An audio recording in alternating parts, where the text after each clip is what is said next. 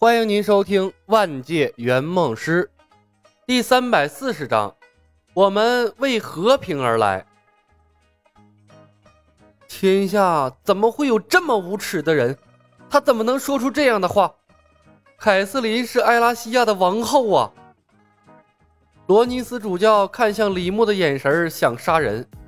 阿德拉止不住的颤抖，有一股想把李牧撕碎了吞下去的冲动。这家伙。卑鄙无耻下作！艾德立刻把头深深埋了下去，已经没脸抬起来。他认为这一切都是他的罪过。程东东环视周围，开始考虑如何在埃拉西亚战役中全身而退了。这两个胆大包天的圆梦师即将得罪整个大陆。罗尼斯主教和阿德拉屈服了。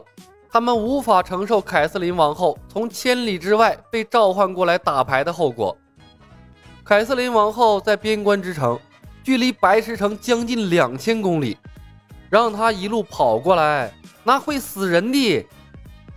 格芬哈特国王已经死了，凯瑟琳王后再死在打牌途中，那格芬哈特家族会成为整个艾拉西亚的笑柄。即便凯瑟琳王后侥幸活了下来。但赶来打牌的途中，除了赶路，身体完全不受自己的控制。罗尼斯不敢想象，如果失禁的情况发生在骄傲的凯瑟琳王后身上，将会给她的名誉带来多大的打击。毕竟，罗尼斯已经深受其害了。为了王后的尊严，为了埃拉西亚王国的荣誉，罗尼斯主教和阿德拉放弃了个人尊严。他们绝对不能让这样可怕的事情发生。李牧没有吝啬三尸脑神丹和尸骨，他总要想一些办法增进和盟友的关系。和药物比起来，语言上的协定显得是那样的苍白无力。尤其是阿德拉也贡献出了他的宝物。阿德拉身上的宝物不多，比较知名的、比较知名的是同时增加士气和幸运的勇气挂件。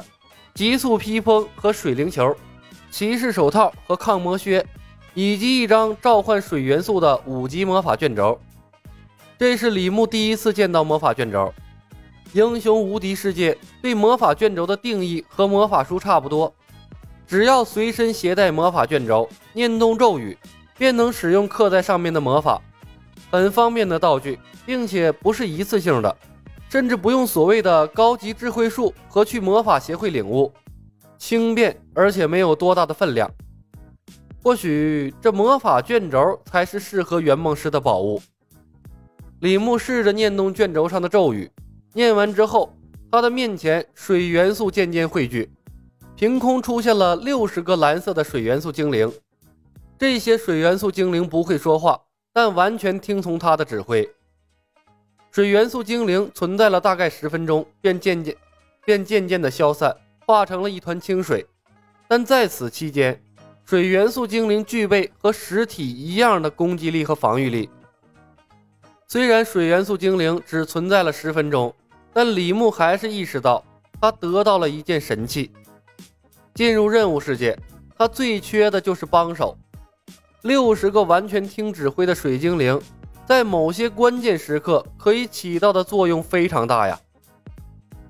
一旁的冯公子看呆了，不过他没有向李牧讨要卷轴，师兄给他，他才会要，他才不会跟师兄抢东西呢。罗尼斯主教和阿德拉女士做出了最正确的决定，带领你们加入了白石城。前段时间，白石城闯下了埃拉西亚历史上最辉煌的战役，以少胜多，我们却没有伤亡。将士们，我们迫不得已参加了战争，但我更希望每一个战士都能无损的活到最后，亲眼看到埃拉西亚光复之日。我们拥有大陆上最强大的魔法师，追随于我流血的永远是敌人。程东东站在城墙上，面对数以万计的军队，展开了他人生中第一次慷慨激昂的演讲。演讲稿是李牧提供的。客户需要光辉正面的形象，更需要意气风发的镜头。而作为一个默默付出的圆梦师，并不需要那些虚名。程东东是个好客户，一定要把握住了。阿德拉，我们没有机会了，站在程东东身后充当背景板的罗尼斯神色黯然，低声道：“他们不仅魔法强大，而且拥有极为高明的领导术和权谋之术。他们剥夺了军队对我们的忠诚。”阿德拉的神色有些复杂，忧心忡忡地说道：“只要他们保持长胜的战绩，在埃拉西亚的声望会越来越高。他们奸诈狡猾，做事不择手段，而且善于拉拢人心。”我担心到最后，他们会成为埃拉西亚王室最强大的敌人。凯瑟琳王后恐怕不是他们的对手。我也在担心这个问题，罗尼斯说道。光复埃拉西亚之后，我们会离开。李牧的声音突然在两人身后响起，他微笑道：“我们对管理一个陌生的国家并不感兴趣。”罗尼斯和阿德拉猛地一颤，意识到他们的谈话被听到了。两人的脸色同时变得惨白。面对李牧温和的笑容，罗尼斯头皮发麻，勉强保持镇定，解释道：“李，我们没有别的意思。”可怜的大主教啊，他已经被李牧折腾出心理阴影了。阿德拉冷冷地看着李牧，他始终无法原谅李斯特为他吃下的三尸脑神丹和尸骨，那可怕的毒药。比让他转职成为死灵法师还恶心。我知道，我过来只是奉劝你们收起不该有的心思，并配合我们完成光复埃拉西亚的战役。我们是战友，是朋友。李牧站在两人的中间，相信我，我们会带领埃拉西亚走向和平。我们同样有能力让埃拉西亚变得更加混乱。赤果果的威胁，罗尼斯两人再一次沉默了。好一会儿，罗尼斯问道：“李先生，可以告诉我你们的目的究竟是什么吗？你们要夺取埃拉西亚的政权吗？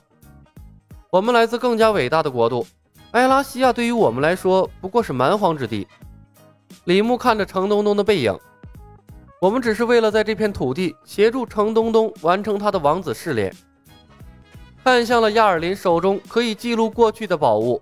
罗尼斯对李牧的话信了几分，他的心脏重重跳动了几下，喉咙发苦。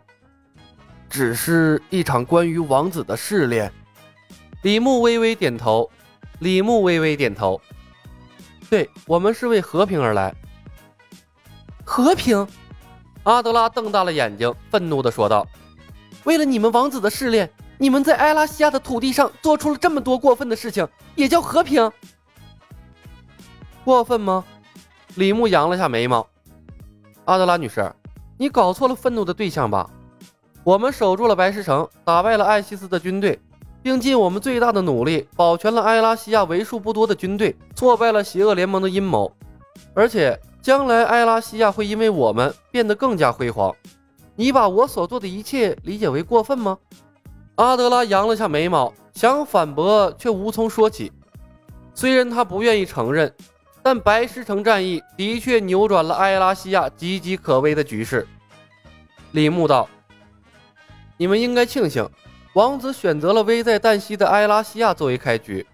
如果他当初选择了邪恶联盟，埃拉西亚王国已经不存在了。”罗尼斯猛地一震：“李斯特说的没错呀，只凭他的千里大召唤，埃拉西亚王国根本撑不过十天就会被一网打尽。”想明白了，李牧笑了笑，看向了罗尼斯主教大人。稍后欧灵和因海姆会到来，你出面劝说吧。我不想在这件事上多浪费口舌解释了。